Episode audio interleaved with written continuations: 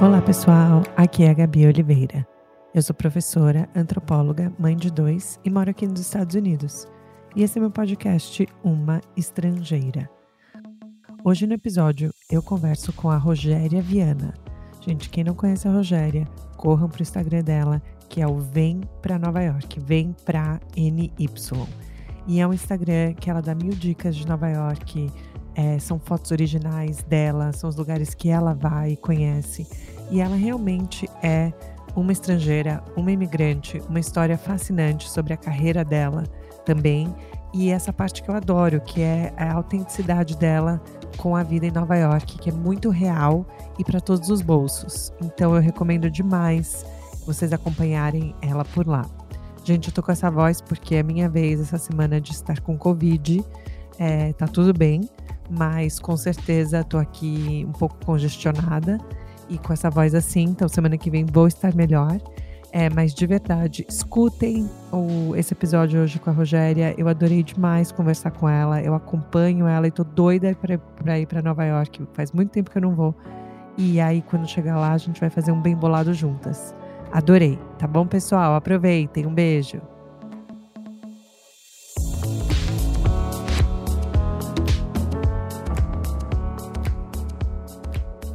Bom, super obrigada, Rogério, por ter topado conversar. Como eu estava te falando agora, eu sou seguidora.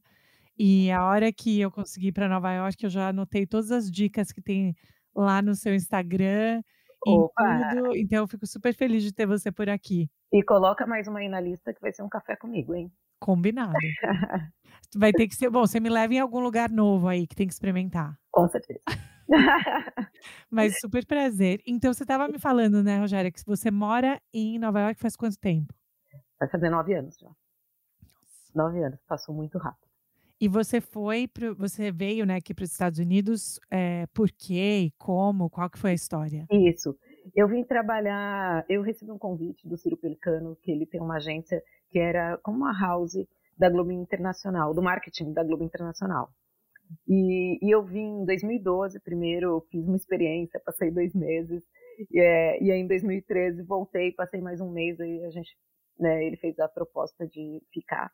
E aí em novembro de 2013 eu mudei de Malicuia para cá para trabalhar no marketing da Globo Internacional. É, que eu era redatora no Brasil, né? Sempre fui redatora, trabalhei em agências no Brasil, em São Paulo. E, e aí, quando pintou essa oportunidade de vir para cá, não pensei duas vezes. E de onde você é no Brasil? Eu sou de Santos, tá. mas eu fiz faculdade em São Paulo, fiz SPM e depois, né, fiquei morando em São Paulo e trabalhei por lá e fiz minha carreira em São Paulo. E você sempre soube que você ia querer fazer SPM, tá, né, ser redatora, trabalhar com mídia, ou foi algo que desenvolveu um pouco mais tarde? Como que foi? Não, sempre. E é, é uma história muito curiosa até. Eu, com oito anos, comecei a falar para as pessoas que eu queria ser publicitária. Publicitária, você usou a palavra, oito, publicitária. Oito anos. E era uma, uma, uma época que publicidade não tinha esse glamour e não era uma profissão tão popular e assim que todo mundo sabia o que era publicitário. Imagina, eu estou falando da década de 80, início da década de 80. É, e aí as pessoas riam e falavam, né, vinha uma piveta de oito anos falando, quero ser publicitária. E as pessoas falavam, você sabe o que é ser publicitária? Falava, eu sei, é quem faz comercial, quem faz anúncio de revista, é isso que eu quero fazer. E naquele tempo, eu lembro que passava na TV um comercial da, da Escola Superior de Propaganda e Marketing, da SPM. E eu falava, eu quero estudar nessa escola, eu quero ser publicitária, eu quero estudar aí. Uau. E era uma coisa eu não me lembro assim de onde surgiu essa vontade. E a partir disso comecei, eu arrancava é, folha de revista com os, os, propagandas que eu gostava mais. Eu tinha uma pastinha, sabe? Eu colecionava papel de carta e colecionava anúncios de revista também, porque eu gostava. E filmar, eu, eu tinha um videocassete, eu tinha uma fita que eu gravava os comerciais que eu mais gostava. E meu pai brincava, meu pai falava assim: as pessoas gravam filme da televisão você grava comercial. e aí eu sempre tive esse interesse por por é, publicidade, quando eu fui prestar vestibular, eu não sabia nem o que eu colocava de segunda opção, porque eu era tão, eu nunca mudei de ideia, eu nunca pensei em ser outra coisa. Hum. E as pessoas achavam engraçado, assim, essa minha obsessão pela profissão, mas foi, e aí comecei, e, e aí fiz SPM, como, como eu sonhava, E foi lá que eu estudei e comecei minha carreira a partir disso. E você lembra de algum comercial quando você era pequena que você gostou muito? Ou algum que você falou, nossa, esse aqui poderia ser bem melhor? Ah, eu lembro, o primeiro sutiã, né, da minha época, uhum. eu acho que é um comercial inesquecível para muita gente. Tinha aquele do, do Sound System, que era um pessoal dançando, que o cara ensinava o outro a dançar, que até hoje tem a música, né? Wow, up the jam. Uhum, uhum, sim. Que também ficou muito famosa. Então, tinham vários comerciais que eu gostava muito. É, de cigarro, né? Tinha muito cigarro naquela muito. época. Eu gostava dos comerciais de cigarro também. Mas é, propaganda sempre me tocou de um jeito interessante, assim. Eu, eu sempre me, me motivei, me interessei muito pela o que, é, o que é interessante da propaganda, né? Porque que eu acho interessante é que, como você falou, né? Não é que você está vendo um filme, mas ao mesmo tempo a propaganda hoje em dia é diferente, mas ela tem que comunicar algo muito rápido. É. Mas tem que ter é, alguma profundidade, né? Senão a gente abandona. Então Exatamente. é um desafio. Então eu imagino que no seu para você, você falou, nossa, isso aqui é um desafio que tem que ter de tudo, né? Tem que ter uhum. cor, tem que ter atuação, tem que ter a mensagem, mas tem que estar tá tudo num pacote. É, e você imagina, você tem que, você tem que ter um storytelling em 30 segundos, uhum. né? Você tem que chamar atenção. Então, isso sempre me interessou. E eu, eu quando eu comecei, nem tinha internet. Eu lembro que eu estava no último ano da faculdade, meu orientador do, do PC me virou para mim e falou assim: vai chegar uma coisa incrível. Internet você vai conseguir se comunicar com pessoas no mundo inteiro. E eu não consegui imaginar o que era aquilo. A gente tinha referência, né? Porque você imagina, eu fiz a faculdade inteira sem Google, sem, sem computador, sem internet, é, sem nada disso, sem e-mail. Não existia, gente. Eu me formei na faculdade em 1995. Uau. Então, assim, não tinha internet. É, e ele falava. Então, eu sou de uma era que, que começou, né? Quando eu comecei em propaganda, era anúncio de revista, de jornal, outdoor uhum. rádio e TV. Não tinha mais nada, não tinha site, é, nada disso, campanhas digitais, não existia nada disso. Então eu sou de uma outra geração. Outro... Mas, mas também eu acho que eu tava, eu sempre brinco isso com meu marido, né? Porque eu tenho dois filhos pequenos, um de sete, um de quatro, e eu brinco que que eu acho que essas crianças têm uma tolerância muito menor, têm menos paciência na vida, porque eles não têm que assistir comercial. Então, assim, o meu pequeno de quatro anos, quando ele vê trailer, ele fala: Mamãe, isso é comercial. Tipo, tudo que, tudo que é menor uhum. ou que é rápido, ele associa que é né, um comercial. Então, eu fico pensando como que. Como que hoje em dia, né, assim, na sua visão ali do que era, no que você se apaixonou ali nos anos 80, uhum. na sua pasta, né, de cortando os anúncios, tudo, você vê uma evolução para melhor, para pior, apenas diferente no que é hoje uma, uma campanha ou um comercial? Eu acho que é diferente, porque foi um desafio que eu mesma sofri nessa transição, porque eu até me considero assim de uma geração privilegiada que acompanhou essa transição, né, do daquela coisa mais artesanal, analógica para o digital. Então, no início, era um desafio para nós como criadores também passar a pensar dessa forma, né? É, antes era a gente criava pop-up, né? aqueles anúncios pop-up. E assim foi um processo é, muito sofrido até para a gente entender, porque a gente foi a, a, a propaganda digital, né? Foi, foi evoluindo junto com a internet, junto com essas ferramentas. Então, por exemplo, quem está entrando agora em propaganda já sabe o que, que é. A gente não, as coisas iam sendo criadas e a gente ia tendo que aprender junto. Né? Eles iam ajustando os formatos e a gente ia tentando aprender enquanto a coisa acontecia. Eu acho uhum. isso que foi muito interessante da minha geração, que a gente acompanhou tudo e a gente foi se ajustando e foi tentando é, pegar a onda ali, né?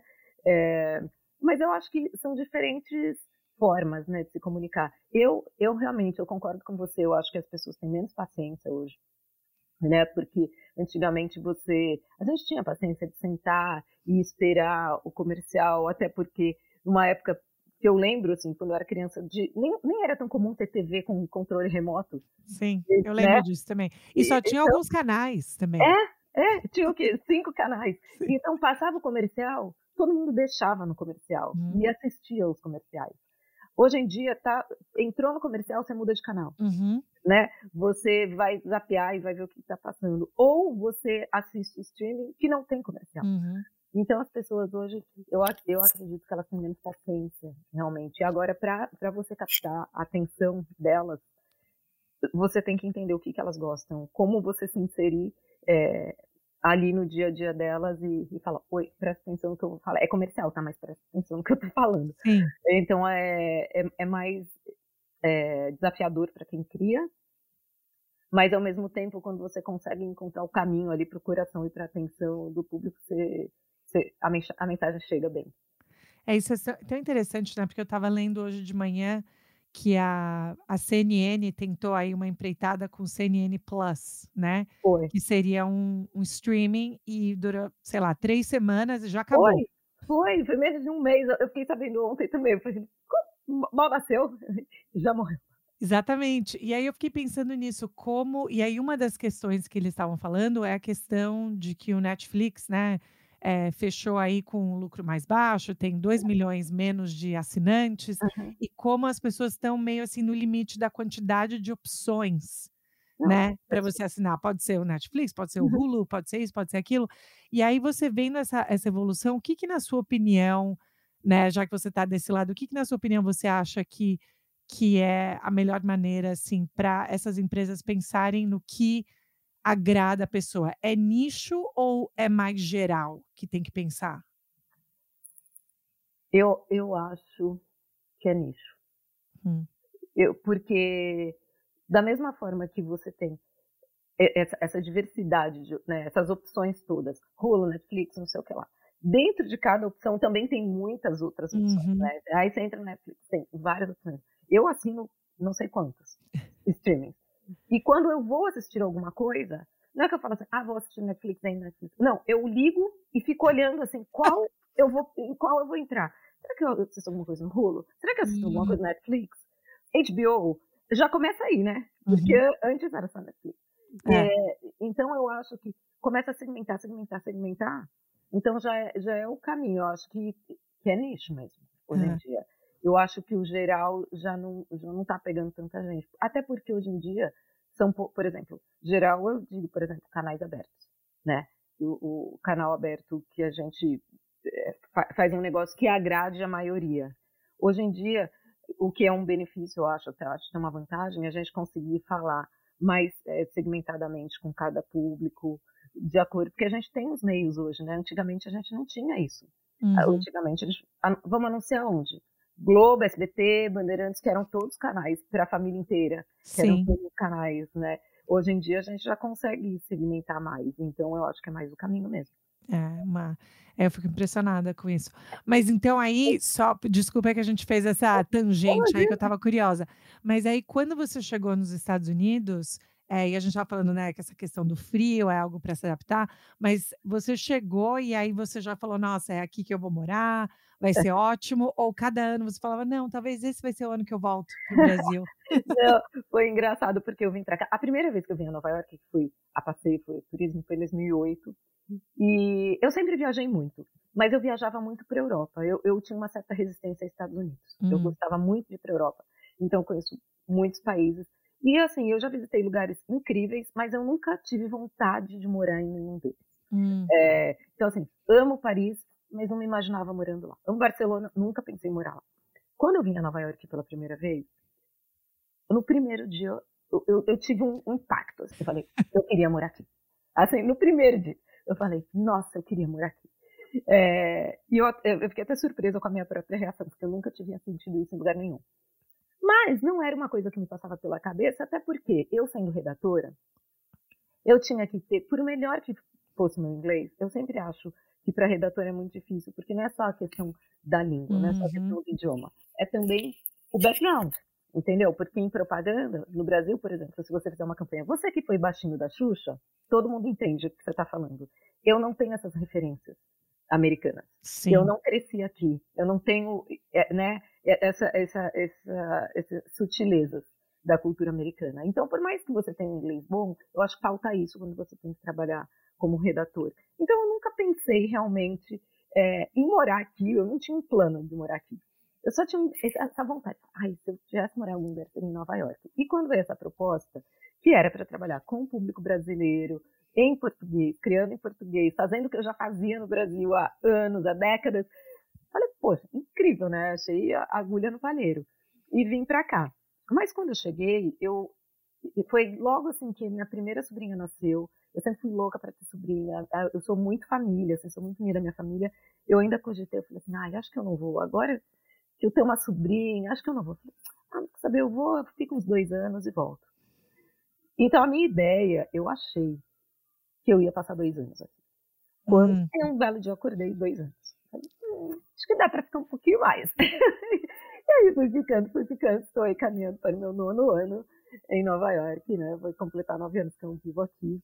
E, e tem sido incrível. Assim, Nova York me, me acolheu e eu acho que é o meu lugar no mundo. Não, não tem lugar assim que eu me sinta mais pertencente do que aqui. Isso é tão interessante, né? Porque é. eu faço essa piada porque eu morei em Nova York 10 anos e eu tô agora em, em Massachusetts faz 5, uhum. vai fazer 6. É. E quando eu saí de Nova York, eu, é, eu, escrevi no Facebook uma carta aberta a Nova York. Ninguém me pediu, eu quis escrever só porque eu quis, né? E aí era a minha piada que era assim, Nova York era como se fosse aquele aquele ex-namorado que assim falava, me dá mais uma chance. É. Esse ano vai ser, vai ser, vai ser mágico. Eu falava, tá, vamos ficar. E aí, e aí eu ia fazendo isso, mas assim, a sensação que eu tenho com Nova York é a mesma que eu tenho com São Paulo, de onde eu sou, que assim, eu não gosto que ninguém fale mal. Eu posso reclamar. Mas se alguém mais reclamar, eu fico muito triste.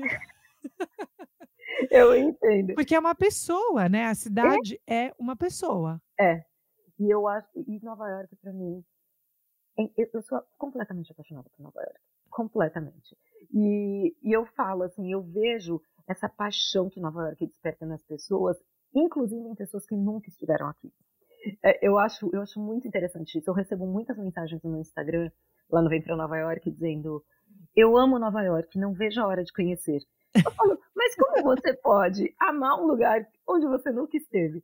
E eu sempre comparo, e eu falo exatamente isso, que eu acho que as cidades são como pessoas. Eu acho que a cidade, ela tem o seu cheiro, ela tem os seus sons, ela tem tudo, as suas cores, o seu jeito de ser. E enquanto você não convive com essas peculiaridades, com essas características dessa pessoa cidade, como você vai dizer que você gosta? Como hum. você vai hum. dizer que você ama, né? É tipo você se apaixonar por um ator que você vê na revista. Você não sabe, né? E, e aí eu acho que no, mas Nova York tem isso, de despertar esses sentimentos nas pessoas e pessoas que nem conhecem, que nunca pisaram aqui. Eu acho isso incrível. E eu acho que não, onde você acha que vem esse imaginário, assim? Porque é quase que uma imaginação. Eu acho que pra gente no Brasil, a gente, né, como você falou, a gente cresceu, muitos de nós vendo a imagem uhum. dos Estados Unidos meio conectada com Nova York, meio coisa dos filmes, um é. charme, né? Uma coisa é. cosmopolita e tal. Mas, assim, o que mais você acha que, que deixa assim, a imaginação das pessoas tão aguçada quando falam de Nova York? Eu acho que é muito isso, assim, de Nova York ser uma cidade como poucas, muito presente no dia a dia das pessoas, por exemplo, assistindo filmes, vendo imagens na TV. Todo mundo sabe como é a Times Square. Hum. Mesmo que você nunca esteja. Todo mundo sabe como é o Central Park. As pessoas conseguem visualizar a cidade. É, porque é isso, você vê um filme. E, é, e, e o que a gente sempre vê de Nova York, por exemplo, o casal passeando no Central Park. Então você já associa o Central Park, um piquenique no Central Park. A gente já associa Nova York a esses momentos, né? Hum. E, eu acho que é, é, o cinema acho que poetiza muito Nova York, né? Então, assim, a pessoa tá presa no trânsito, no táxi amarelo, querendo encontrar outra que tá lá. Mas, assim, quando a gente fica preso aqui no trânsito, no táxi é amarelo, horrível. quer morrer, quer matar, quer sair correndo e falar, não, moça, eu vou descer aqui, eu vou de metrô. Então, assim, mas no cinema é sempre aquela situação, tal, que, que tudo fica bem poetizado. É, mas Nova York, é, eu, eu acho que é isso, assim, as pessoas crescem, passam a vida com Nova York presente. É como se fosse, por exemplo, a Hebe, né? Que você passa a vida vendo a Hebe na TV e você se sente, né? você se sentia assim, amigo da Hebe, amigo da Xuxa, amigo. As pessoas se sentem é, próximas, é. né, conhecedoras e próximas de Nova York. Sim. E, e aí, quando, quando você chegou, você falou, né, enfim, que você já teve essa conexão, que você se encontrou, mas você também pensou, porque eu acho que muito do que as pessoas às vezes pensam nos Estados Unidos é como uma terra de possibilidades, né? Uhum. É lá que eu vou poder juntar dinheiro, é lá que eu vou poder, né, conseguir essa selva de pedras, né? É. E você sentiu, você falou, né, que você sentiu acolhida e tudo isso, mas tiveram momentos que você também não se sentiu tão acolhida assim como brasileira, imigrante, mulher nos Estados Unidos, porque Nova York é um pouco um ecossistema, né? Não é. representa assim, os Estados Unidos como um todo, mas você teve alguma é. sensação de não se sentir parte em algum momento? É. Eu, eu acho assim.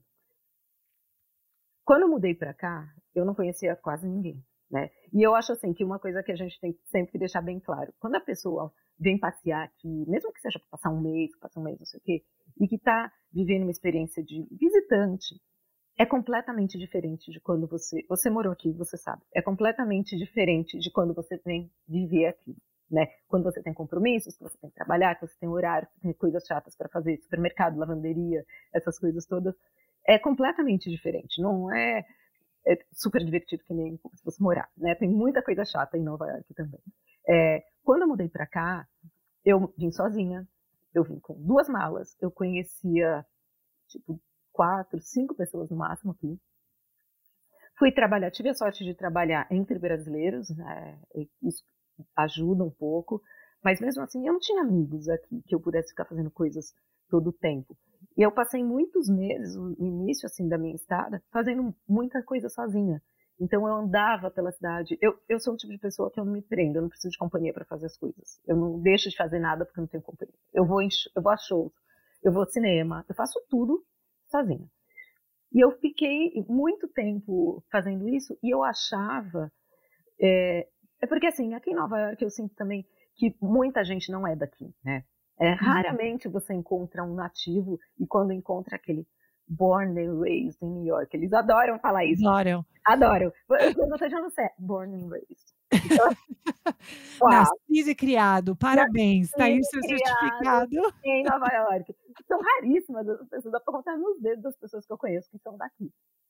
Então, parece, eu acho que a gente não se sente tão deslocado, porque quase ninguém é daqui também. Uhum quase ninguém daqui. Então você vai falar, você vai na Delhi, o cara é do Paquistão, uhum. aí o outro é do México, o outro é não sei o que. Você é meio, apesar de não ser, você não criar essa identificação, ah, você é brasileiro também, você fez, pô, esse cara também não é daqui. Tá uhum. todo mundo, tá todo mundo na mesma batalha, tá todo mundo querendo alguma coisa da cidade, uhum. querendo construir alguma coisa aqui. Então, da mesma forma que às vezes é difícil você estar tá sozinho, você se sente parte de, de um, mundo, de um universo que tem aqui, que são pessoas estrangeiras que vivem aqui. E, e aí você fala, pô, tá todo mundo conseguindo, vou conseguir uhum. também. Tá, tá, tá, todo mundo se virando, eu também vou. Ah, o início é lógico que é mais difícil, né? Eu sempre falo, quando eu mudei para cá, é, minha vida era uma folha em branco e eu acho que esse também é um privilégio, porque eu mudei para cá quase com 40 anos é, então, assim, você conseguir restartar, né? Você recomeçar a sua vida nessa idade. É, e você começa a reavaliar tudo. Então, quando eu mudei para cá, eu pensava assim: como que eu quero que seja a minha vida agora? Hum. Onde que eu quero morar? Eu olhava para a cidade e falava assim: em que região, que bairro que eu vou morar? Que tipo de vida? Eu não fazia academia. Tipo, não tinha compromisso nenhum ainda com nada. Então, assim, eu vou fazer academia ou eu vou correr? ou eu vou fazer curso de pintura. Então eu comecei a reconstruir a minha vida aqui. É, e quando você tem essa oportunidade de fazer essas escolhas mais velha, com mais experiência e se conhecendo melhor, é, é um privilégio tanto, né? Você poder falar, bom, peraí, vamos ver o que deu errado na, na encarnação anterior e como que eu quero que seja agora.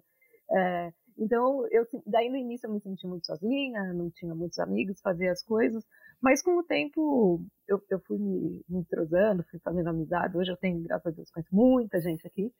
Mas Nova York tem isso, eu acho que as, as, é, o que na vida normal as semelhanças aproximam, aqui em Nova York às vezes as diferenças também aproximam. Hum. É, te faz assim, ai, ah, você também é, a, pessoa se sente estranha, a pessoa é diferente de você, e você fala, ah, eu também sou diferente.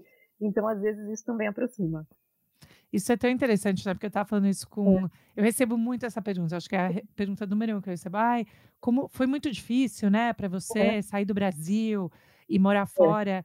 E como você, eu também, eu não tenho muito, eu não tenho um apego é, ao lugar. Eu tenho apego às pessoas, né? Eu tenho saudade uhum. da minha família, como você isso. falou, meus sobrinhos, é. meus pais, né? Tudo isso. É, eu tenho, mas assim, eu não tenho aquela questão tão, né? Assim, enraizada com o espaço, assim, né? Ah, eu preciso estar naquela casa, naquela rua, naquele uhum. bairro, sabe? É. é. mas, mas, como você falou, Nova York também pode ser um espaço de muita transição, né? Muitas pessoas uhum. chegando e saindo, ficando um tempo.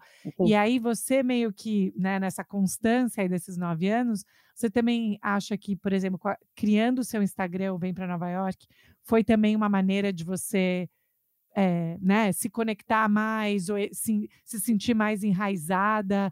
Você teve é. essa necessidade ou não foi por aí? É, na verdade, o Vem para Nova York nasceu por causa disso. Porque hum. quando eu mudei para cá, é, né, 2013, eu era uma pessoa assim, em São Paulo eu tinha muitos amigos, eu tenho família grande, então assim, eu estava sempre entre pessoas. Hum. E quando eu mudei para cá, sozinha, eu pensei, as pessoas vão me esquecer.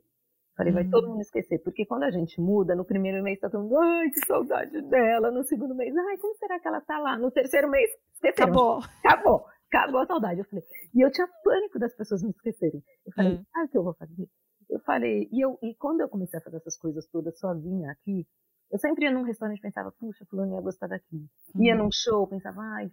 Eu falei, eu preciso compartilhar essas experiências que eu tenho com outras pessoas, com essas pessoas. E aí o que eu comecei a fazer, até inspirada em um amigo meu que morava na França que fazia isso, toda semana eu mandava um e-mail para um grupo de pessoas, meus melhores amigos e minha família, contando como tinha sido a minha semana. Hum. Então eu falava assim, essa semana eu fui no restaurante tal, aí escrevia sobre o restaurante. Tipo um blog exclusivo para um grupo de amigos. Isso, isso. Porque eu queria, de alguma forma, compartilhar as experiências que eu estava tendo com as pessoas que eu gostava. E eu mandava e-mail, toda semana eu mandava esse e-mail. Ó, era toda sexta-feira que eu mandava. Era, meu compromisso de sexta-feira era mandar esse e-mail contando tudo. Ah, foi um show tal. E as pessoas adoravam, porque parecia assim, que de alguma forma elas estavam vivendo aquilo comigo. Elas entravam no site das coisas que eu, que eu falava. É, então, de uma forma ou de outra, eu comecei a sentir assim que eu não estava sozinha.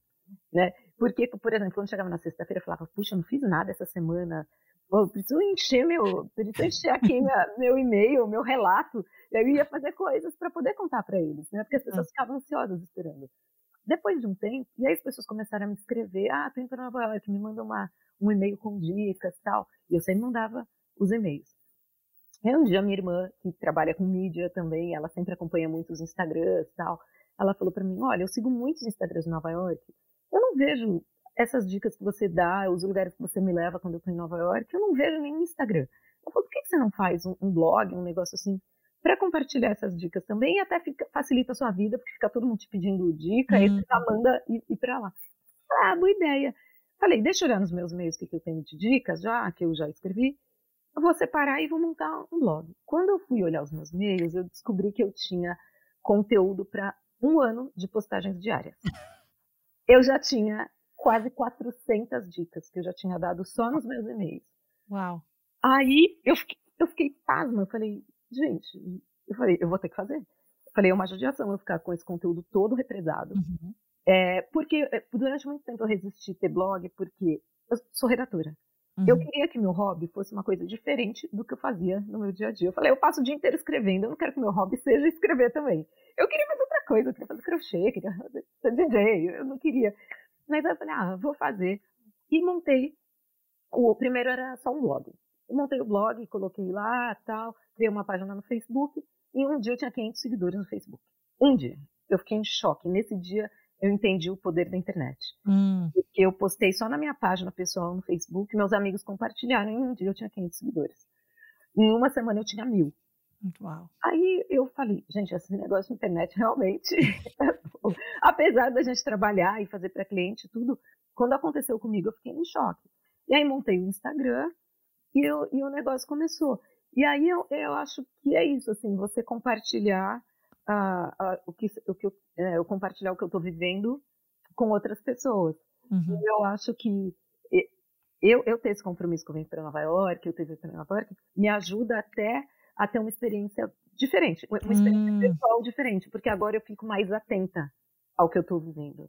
Então, se eu estou num restaurante, eu estou mais atenta se o ambiente é legal, se a música que está tocando é legal, porque como eu vou reportar isso que eu estou falando, isso que eu estou vivendo, eu, eu fico mais atenta se o prato é bem apresentado, porque se você não tem esse compromisso de contar uhum. para as pessoas, você nem liga, você não percebe. É, e aí eu acho que eu até tenho experiências pessoais melhores, hum. é, sabendo que depois eu vou ter que contar para alguém sobre o que eu estou vivendo ali. E o que é legal é que você, você tinha falado também no início que parte, né, de você mandar os seus e-mails aí na sexta-feira era porque também quase que uma coisa terapêutica, né? Porque você é. tinha que ir fazer, sair de casa, uhum. se colocar aí e é. tal. É. E eu acho que isso, às vezes, quando as pessoas perguntam, né, é difícil se mudar, eu acho que imigrar sempre é um processo solitário. É, é. Mas você também descobre suas forças, né? Que você sabia muito. que você não achava que tinha. Muito, muito. É, é isso, assim, você, é, não é, eu acho que pra gente que vem de São Paulo, é um pouco mais fácil, porque Sim. a cidade tem mais ou menos o mesmo ritmo de São Paulo, eu acho. Uhum. Eu digo sempre assim, ah, a minha adaptação foi muito tranquila, porque eu já vim de uma cidade muito movimentada como São Paulo, né? E eu acho, eu brinco, eu falo que Nova York é uma São Paulo melhorada. Então é uma cidade que o metrô te leva para todo lado, que você Sim. pode andar, que funciona 24 horas, que você pode usar o seu celular na rua. Então você não precisa necessariamente ter carro. Uhum. Então eu acho que são aspectos que, que em São Paulo nos causam problema no dia a dia e que aqui ajudam, assim, né? O nosso estilo de vida aqui permite que seja mais tranquilo. É, então, quando eu mudei para cá, realmente não é fácil. Por mais que você seja uma pessoa forte, que esteja preparado, quando você vai ver, você nunca está 100% hum. preparado para esse tipo de, de mudança, né? É, é, outra língua, são outras leis, são outras regras, é você chegar aqui, você não tem crédito, né, uhum. crédito financeiro. Eu mudei para cá, o meu cartão de crédito tinha limite de 300 dólares e a minha eu gerente... também, foi o meu primeiro, 300 é, dólares. 300 dólares, e minha gerente falava assim para mim, olha, mas eu recomendo que você use metade do, metade do seu crédito. Eu falava assim, ai, tá bom, vou lembrar disso no Trader Joe's. Quando Exatamente. For, quando eu for fazer a compra do mês, que não dá para passar de 150. Então, assim, sabe, você tem que conviver com muitos desafios assim, uhum. no início, né? É você ligar para a TV a cabo, que vem instalar a sua internet, não sei o que, e o cara te começa a fazer um monte de perguntas que você não sabe, o processo de alugar imóvel, é, é tudo assim tão complicado e você não tem nenhuma referência. Até hoje, assim, nos feriados, tem feriado que eu nem lembro que existe aqui. Quando eu vejo, eu falo assim, ai, é feriado, né? Esqueço dos feriados. Então, são muitas coisas, muitos detalhes, assim, do dia a dia que mudam pra gente, né? E, mas, assim, eu, eu sempre encarei tudo com muita leveza e falar, não, tem que fazer, tem que fazer. Vamos matar, vamos matar esse problema, depois vem o próximo, vem o próximo. Impostos, né? Imposto de renda. É tudo uhum. uma, tem todas essas chatices. Então, eu acho que depois que a vida estabiliza e que a gente consegue resolver é, nesses perrengues iniciais, tudo flui mais fácil. E aí você começa a fazer amizade, aí você começa a ter o seu supermercado preferido, o seu, você vai criando a sua rotina, assim, aí as coisas ficam mais fáceis. Mas o início eu acho mesmo muito complicado e eu acho que é onde muita gente acaba desanimando. Hum. Também quando muda para cá, eu vejo muita gente assim depressão quando muda para uhum. cá é, sofrendo muito, de saudade, de. Ah, é difícil resolver as coisas. Mas a gente tem que perseverar e tem que ter força nesse início, que eu acho que é a fase mais difícil mesmo. E depois as coisas. É, é, é interessante porque a questão da língua, né? É como se você. Eu sempre falava isso quando eu me mudei para cá. Eu falava, gente, eu sou. Eu prometo que eu sou super inteligente em português. eu falo isso. eu falo isso. Eu, eu, prometo que eu sou eloquente, eu consigo explicar as coisas. É, é, muito engraçado, porque assim, depois que eu mudei pra cá, eu só me relacionei, é, né, relacionamentos afetivos com americanos. E aí, às vezes, é lógico que quando você namora alguém que é de outra cultura, sempre tem esses conflitos, né, de língua, de cultura e de costumes. E eu, uma vez contando para uma amiga minha, uma briga que eu tive com um namorado, e que ele falou assim: Ah, porque você não, não entendeu o que eu falei, não sei o quê. Ela falou para mim assim: Eu queria tanto que que ele soubesse o quanto você é inteligente em português. Eu queria tanto que ele soubesse, porque é isso, às vezes falta assim, quando você está brigando, ah. você não consegue expressar o que você está sentindo realmente, o que você quer dizer, o que você quer xingar. é, é, difícil muitas vezes. É, é isso, eu sempre acho super. É, e, e, eu lembro também de falar isso, assim, né? Às vezes a gente aprende inglês, aí chega aqui, o teste do inglês, que é o mais complicado, normalmente eu acho que é quando você vai numa Starbucks, alguma coisa. É. Por algum motivo, toda vez que eu chegava, eu enrolava o meu cérebro, né? Então, assim, é. são tantas. São tantas questões, né, juntas, mas ao mesmo tempo existe essa, essa determinação, essa força e a gente saber, né, o que a gente pode fazer. Mas Nova York, durante a pandemia, e é isso que eu quero te perguntar também, é, tem esse slogan, né, super forte em Nova York, que é New York or Nowhere, né? Nova é. York ou nenhum lugar. Então, assim, ah, o é. pessoal é. de Nova York, durante a pandemia, um, um, pessoal se mudou, mas outro pessoal falou, não, é aqui, essa cidade vai voltar, porque foi a que levou, né, o maior impacto mais cedo. Foi, foi. A gente, eu lembro eu aqui de Massachusetts acompanhando Nova York, assim, gente vai chegar para todo mundo. É. E aí, qual que foi a sua sensação da pandemia, o começo ali da pandemia, você em Nova York? Você pensou, eu preciso sair daqui? Você falou, não, vai dar certo? Como que foi? Eu fiquei aqui na pandemia inteira. Eu não saí de Nova York por nenhum dia. Eu fiquei aqui o tempo inteiro. É, quando começou, eu lembro o último dia antes da, antes né, do, do, lockdown, do, lockdown, que eu fui no supermercado e estava todo mundo sem máscara ainda, porque naquele tempo a orientação era não usar máscara, né? Sim, Só quem tivesse doente. Todo mundo lá fazendo compras, não sei o que, e eu pensando assim, eu tenho que comprar comida para quanto tempo será? E pensando assim, o quanto eu me abasteceria, né? E eu fiquei sozinha em casa o tempo inteiro. Eu não saí porque eu não tinha para onde ir, na verdade. Hum. Porque eu vivendo aqui, eu não tenho família aqui. É, todos os meus amigos moram em Nova York eu tinha um contrato do apartamento que eu não podia quebrar. Eu falei, eu vou fazer o quê? Eu não, tenho opção, eu não tenho para onde ir. Ninguém, eu não tenho é, opção de alugar o meu apartamento para alguém e eu ir para outro lugar. Hum. Eu falei, eu tenho, eu tenho que continuar pagando meu aluguel. Hum. Eu, tenho, eu fiquei trabalhando de casa. Eu falei, eu tenho que continuar aqui, vamos ver o que vai dar. Eu moro muito perto, eu moro em Hudson Yards, então eu moro muito perto. Eu morava em outro apartamento, eu continuo morando no bairro, mas três quadras é, muito perto de Evit Center, onde eles fizeram um hospital de campanha. Então, as poucas vezes que eu saí de casa, que eu fui, por exemplo, no supermercado, é, eu só via soldados e enfermeiros na rua. E eu andava, às vezes, né, dava para ir a pé até a Times Square, Grand Central. Eu andava, às vezes, e não tinha uma pessoa na Uau. cidade. E muitas vezes, era bem cenário, assim, de filme apocalíptico, assim. Eu sou a lenda. Eu me senti Will Smith andando sozinha pela cidade. E muitas vezes eu me perguntei assim, será que Nova York volta a ser hum. o que hum. era? Eu me perguntei porque eu só via assim, restaurantes fechando, lojas, lojas fechando, tudo fechando. E eu muitas vezes me questionei. Mas eu nunca deixei de acreditar que voltaria. É, eu, eu, eu pensei como vai. Eu pense, na verdade, eu não pensava se voltaria. Eu pensava como Nova York vai voltar. Hum. Eu sabia que não seria como antes. É, mas foi uma experiência muito. Até porque durante a pandemia eu perdi meu pai no Brasil de Covid. Hum. Ah. É, e a gente estava aqui em lockdown, fronteiras fechadas, eu não pude ir para o Brasil. Então eu vivi tudo isso é, de uma forma muito intensa, assim, e muito sofrida também. Pelo fato já de estar enclausurada aqui sem contato, de né, ter tido essa perda enorme na minha família e não poder estar com eles e ninguém poder vir. Então foi muito sofrido. Em Nova York também, o que aconteceu foi assim uma evasão. Muita gente foi embora de Nova York né, nesse período. Eu passava, eu lembro que eu via prédios enormes, assim, com pouquíssimas janelas acesas. Porque quem. Nova York tem um custo de vida altíssimo, né? Você sabe que um aluguel aqui é, é um absurdo. E quando as pessoas não, não tinham mais a necessidade de estar fisicamente aqui, porque estava todo mundo trabalhando remotamente, elas não tiveram dúvidas. Quem tinha a opção de sair, saiu. Quem tinha esse desejo, assim, ah, Nova York é, é demais, é muito intenso. Quem, teve, quem tinha essa, essa chance saiu. Eu continuei aqui porque eu não tinha opção.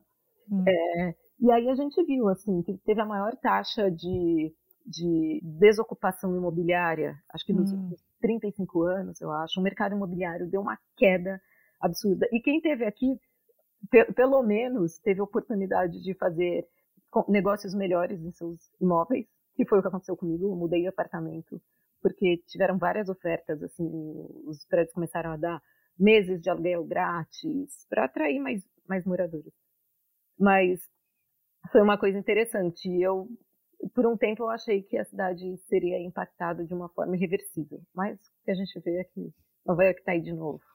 Uma, um dos meus maiores pânicos como pessoa que mora fora do Brasil é coisas importantes acontecerem no Brasil e eu não conseguir ter tempo suficiente de voltar. Foi. Né? Eu já, eu já tive que, enfim, já, já voltei atrasada e não consegui pegar, né? Uhum. Por exemplo, o enterro da minha avó, porque né, por questões logísticas, né, uhum. até eu conseguir a passagem e então eu sempre tenho um pouco desse desse sempre tive esse pânico pré-pandemia. Durante a pandemia esse pânico ficou maior, mais uhum. forte, uhum. né? Então, e como que foi é, isso para você então de ter que lidar com ter que ficar uhum. nos Estados Unidos com uma perda, né, tão significativa para você e meus sentimentos, né, pela, é, pela perda do seu pai, é. mas como que foi para você essa ter que negociar o sentimento de, né, de é. não poder, mas querendo estar.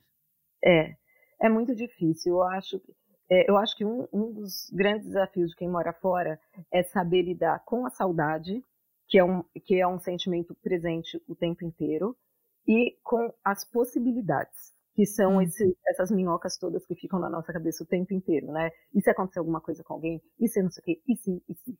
É, eu acho que é isso que a gente tem que, essa ansiedade que a gente tem que aprender a administrar. A saudade é um fato, né? E eu sempre digo que a saudade para mim é, é como se fosse um botãozinho. Eu sinto essa saudade diariamente, mas quando eu tô próxima de ir para o Brasil, parece que tá pior. Quando eu sei que eu vou, aí eu passo assim, uma semana sem dormir, não sei o quê, porque eu fico sofrendo de saudade, porque parece que eu não me permito sentir essa saudade louca no meu dia a dia. Hum. É, eu conseguir viver. Porque se eu ficar sentindo essa saudade tão forte como eu sinto, eu não consigo fazer nada aqui.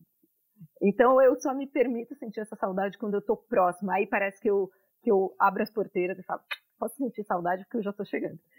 É, e é essa ansiedade. Quando é, esse temor, essas possibilidades que a gente morre de medo se concretizam, como aconteceu no caso do meu pai, é, eu, eu acho assim, eu vivi os piores momentos da minha vida, sem dúvida, mas ao mesmo tempo eu tive que tirar forças de onde eu não tinha, porque eu ir para o Brasil, uma que quando isso aconteceu, quando meu pai, meu pai ficou doente logo no início da pandemia, meu pai ficou doente em maio, é, a gente não podia visitar, ele ficou em isolamento, ninguém podia ir para o hospital, ele não teve velório, ele, o enterro, é, tinha quatro pessoas no enterro, então foi uma coisa que mesmo que se eu tivesse lá, eu eu não poderia fazer nada, eu não poderia estar com a minha família, porque eu ia ter que ficar em quarentena Isolada. duas semanas, porque uhum. foi, né, naquela época eram duas semanas, tinha que ficar em quarentena.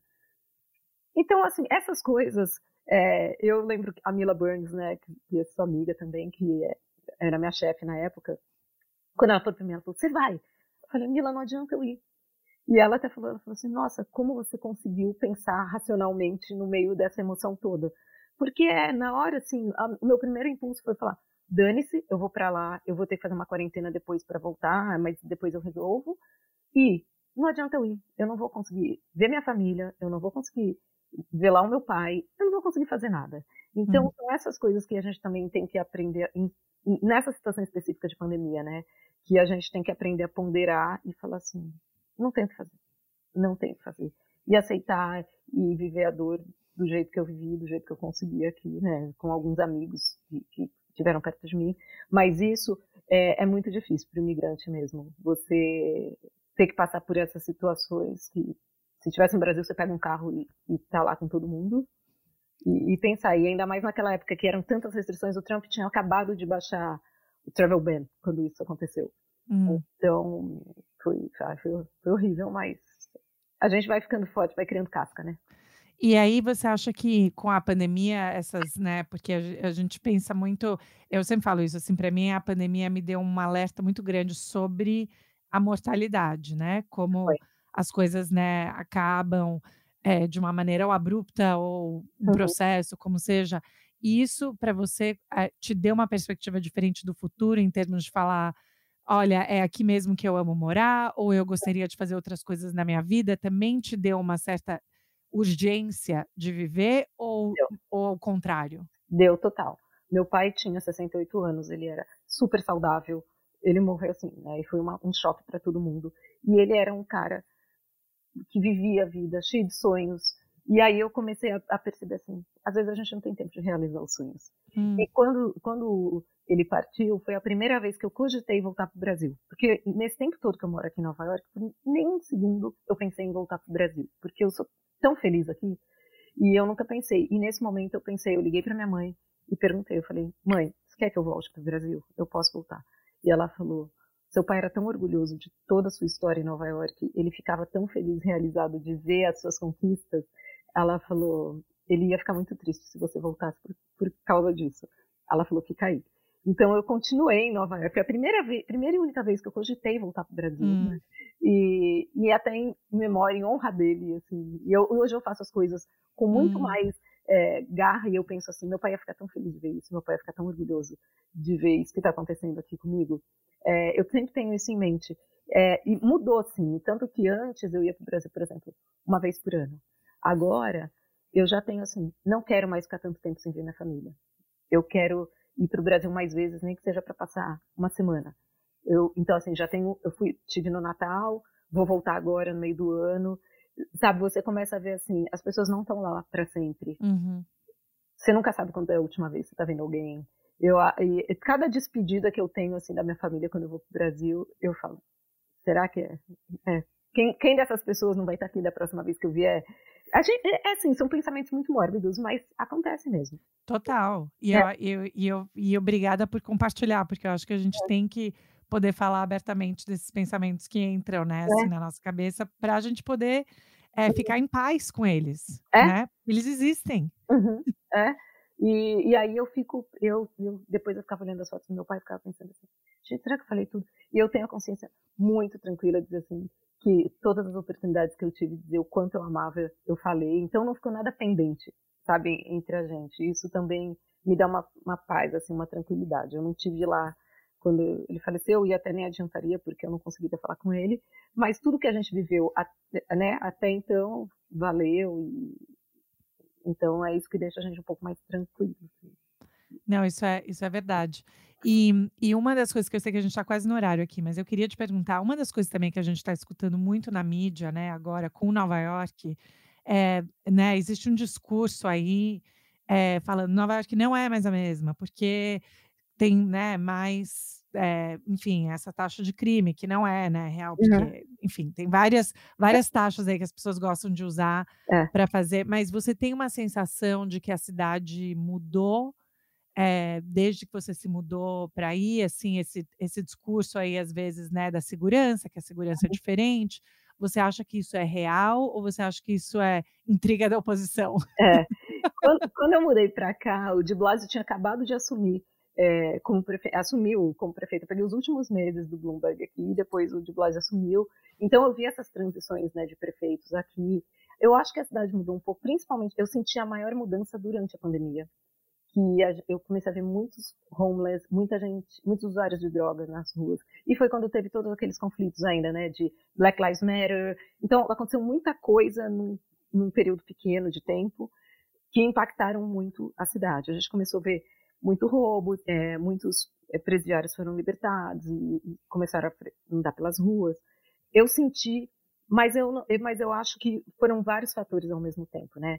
E foi toda essa questão de Black Lives Matter, o Asian Hate, que também aconteceu por causa da pandemia, que os orientais passaram a ser atacados e responsabilizados, né, pelo... É, então, foram muitas coisas juntas esse negócio da polícia, essa questão da polícia que, é, deles tirarem né, recursos da polícia. Então, foram muitas coisas. É, no período que eu moro aqui, eu senti que esses últimos meses e esse tempo pós-pandemia, foram, durante a pandemia e pós-pandemia, foram os que tiveram mais mudança, eu senti, no cenário da cidade, da gente não se sentir 100% seguro que nem eu me sentia antes. Hoje eu, eu praticamente todos os dias eu vejo alguém injetando drogas com seringa hum. na rua, aqui em Nova York, que era uma coisa que eu não via antes. Hum. É, então tem umas cenas que me chocam, assim, hoje no metrô eu fico mais atenta, porque tem acontecido alguns casos de ataques no metrô, uhum. né, principalmente mulheres. Então, hoje, eu fico mais atenta aqui em Nova York. Não é uma questão. Eu recebo muitas perguntas no meu Instagram, uhum. ah, Nova York está perigosa. Uhum. Eu não vou dizer que está perigosa, como a gente se sente assim, São Paulo. Né? São Paulo é uma cidade perigosa, Rio é uma cidade perigosa. Não chega a esse ponto. mas eu acho que Nova York hoje em dia requer mais atenção. Hum. É. É, e, e, essa questão, né? Não tem muito. A pandemia, a gente ainda está num, numa recuperação, né? É.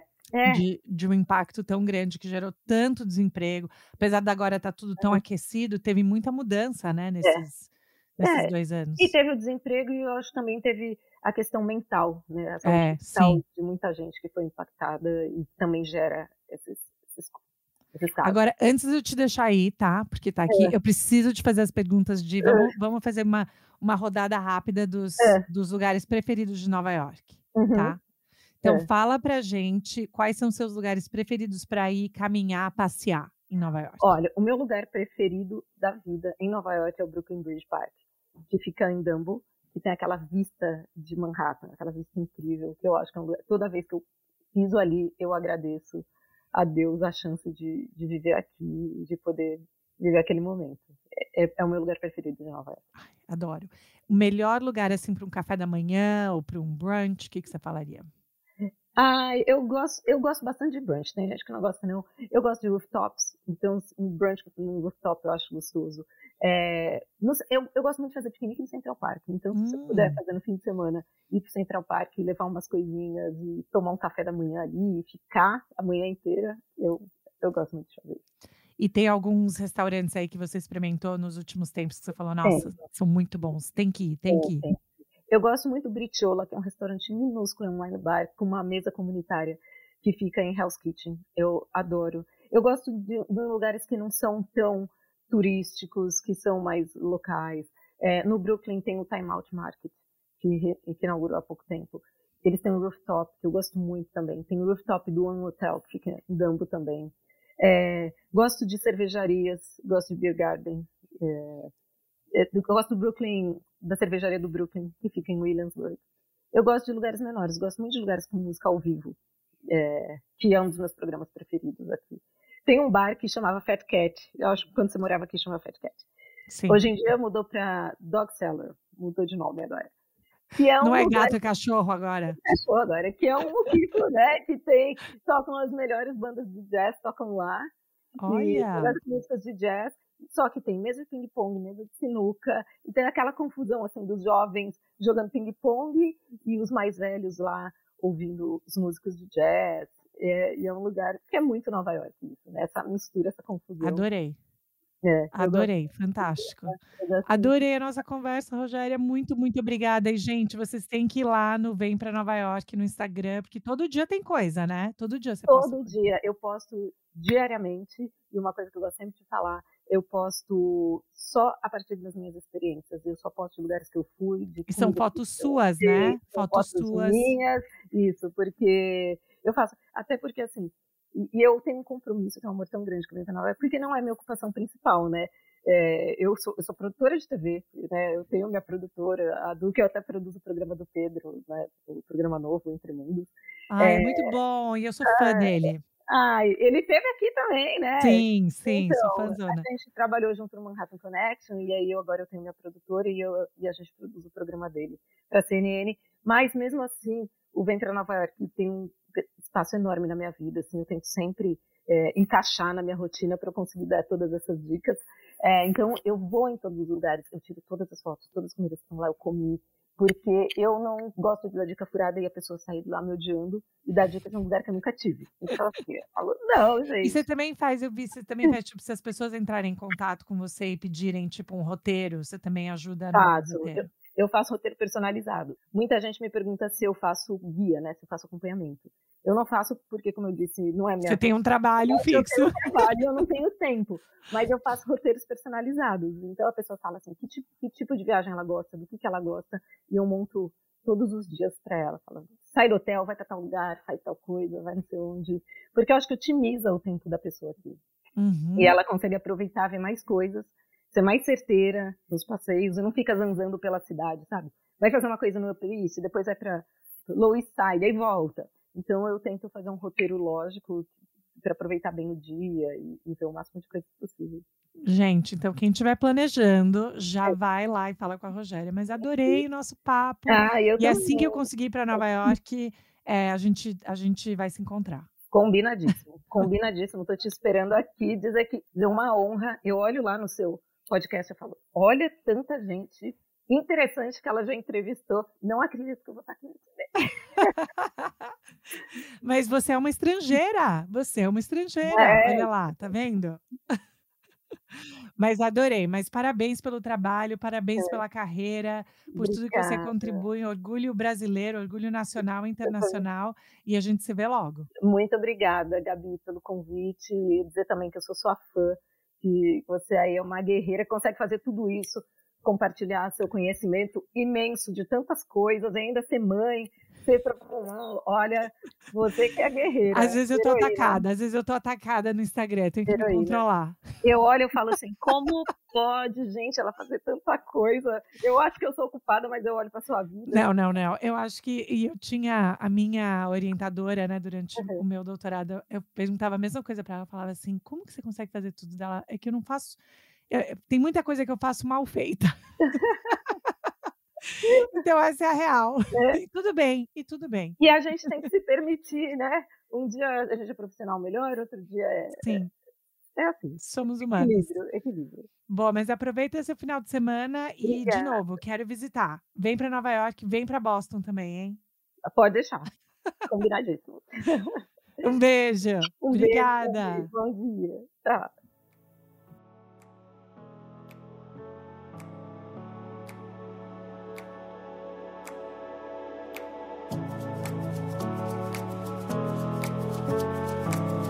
E aí, pessoal, gostaram do meu papo com a Rogéria? Gente, eu adorei.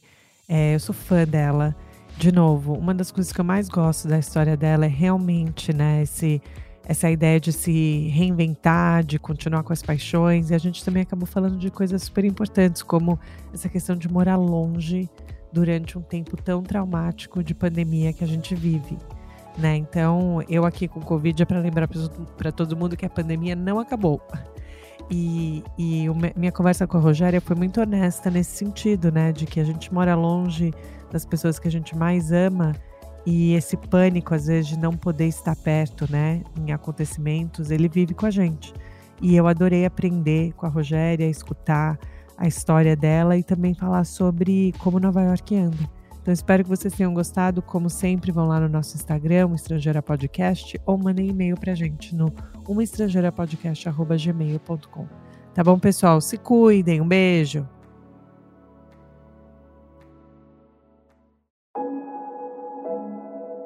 Esse podcast foi editado por Fábio Guerrara.